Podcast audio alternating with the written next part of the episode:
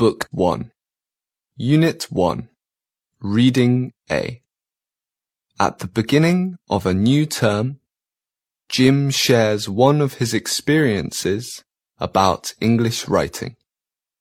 Read the text and find out what happened to him. A writing assignment.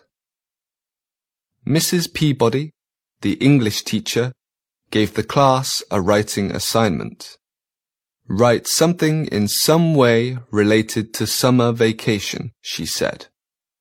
Be as creative as you can, but, the teacher added, make sure you use proper spelling and grammar.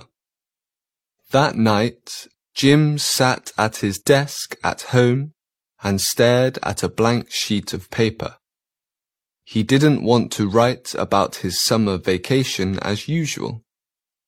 What could he write about except a dog, a water park, and two weeks of camp? Boring. He'd actually been happy to get back to school. So he wrote what he wanted. Not an essay at all, but a short story, science fiction. It was about a distant planet that didn't have summer. It was spring all the time. And it didn't have vacations either.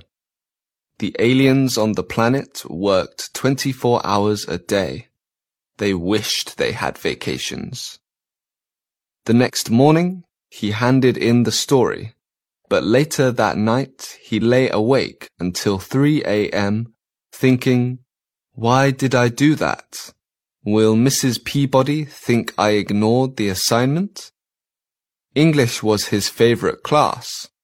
Maybe he would beg Mrs. Peabody for a chance to write another one, the sort she wanted. But when he got to class the following day, it turned out that Mrs. Peabody had already read and graded the essays. The teacher said I'm going to pass back your summer vacation writing in a minute. I'm afraid I've got some rather harsh words to say. Almost everyone in class simply wrote an essay about his or her summer vacation. Almost everyone. This is bad, Jim thought. I'm getting an F, I know it. But, the teacher continued, one of you had the courage to be as imaginative as I asked you to be. Jim Martin was the only one who got an A on the assignment. Jim couldn't believe his ears.